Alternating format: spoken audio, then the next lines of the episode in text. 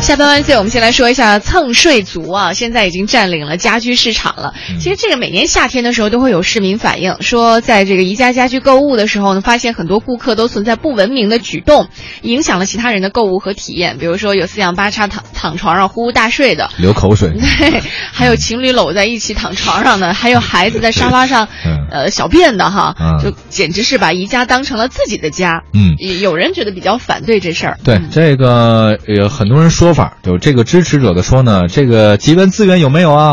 商场的空调开着也是开着，让大家蹭不是挺好的吗？节能减排。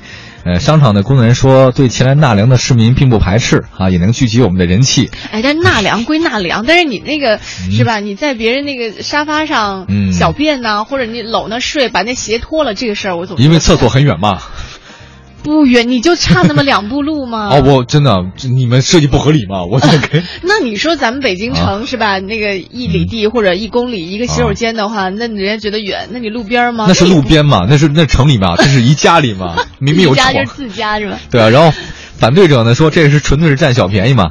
嗯你说你在商场里脱了鞋盖着被子呼呼大睡，对啊影响其他人的这种购物情绪啊。关键有人还打呼噜。有一次我去宜家买东西的时候， 嗯我特别想看看他那下面的东西，结果那人嗯睡那儿，你也不可能把他拿就是推醒。对对，一起睡吧。 没有够了不是，哎，我觉得这是宜家的一成功，你知道吗？是吗他能把就他能把这个布局啊。让你体验式的购物能做到这样，就是你可以在素不相识的人都能在一张床上睡睡起来，这说明他很成功。他的布局，然后他的那个床垫儿，他那种温馨的灯光，就是即便素不相识的两个人，也依然能够互相看上对方，挺好的。他啊那灯光还真不适合睡觉啊那不个适合灯吗光挺挺刺眼的啊 可是架不住床舒服呀，。那嗯所以他的床一定是很好的，我觉得。对，对，但是这事儿吧，我也觉得是有点皇帝不急太监急，嗯因为宜家都没说什么嘛，你说我们说什么呀？对，宜家好像啊呃，他是说不排斥这种呃情况吧，而嗯且他提倡的是让大家先试用再购买。就是如果比如说我卖床的话，嗯嗯你可以到上面躺一躺，睡一随便睡躺。是吗？对，那可能有很多太多人因为嗜睡造成的折旧和破损，宜家也说了，他说这个东西我是愿意去负担的。 哎，除了宜家之外，还有咱们很多其他的那种卖场，它有卖床啊、卖椅子之类的。对，可是大家也嗯按摩不睡啊，椅哎，除了按摩椅以外，大家也不睡啊。是吗？你没发现一个问题吗？嗯，这是他成功的地 方啊！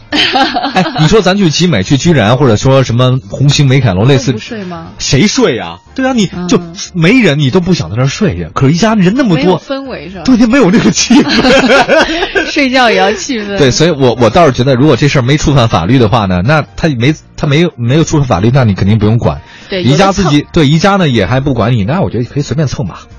注意一下言行举止吧，就如果别人真的来跟你说了这事儿，你让一让让 一让，赶紧的呀，走人呐、 一起啊。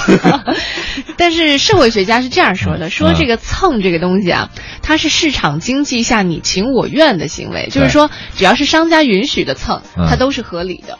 但是从法律的角度上来说，有的蹭是涉嫌到触碰到法律了，比如说像有一些蹭网气，嗯，它其啊实有就这是种盗嘛的，，对通道对的对盗的对感觉，嗯。嗯，呃，宜家这事儿呢，是他们自己不说什么，我们呢也希望大家睡姿呢就睡得好看一点，销魂一点，可能有不能有碍观瞻吧，是吧？微信平台上有朋友说了，他说啊，宜家灯很刺 眼嘛，那戴个眼罩 呗。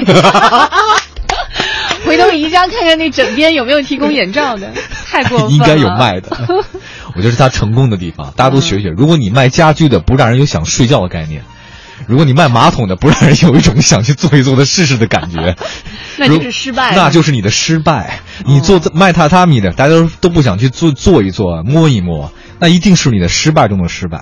这是他最成功的地方。别的家居卖场应该反思一下，为什么别人来我这不想睡觉，哎你 你说服我了，真的，对不对？说的我都困了。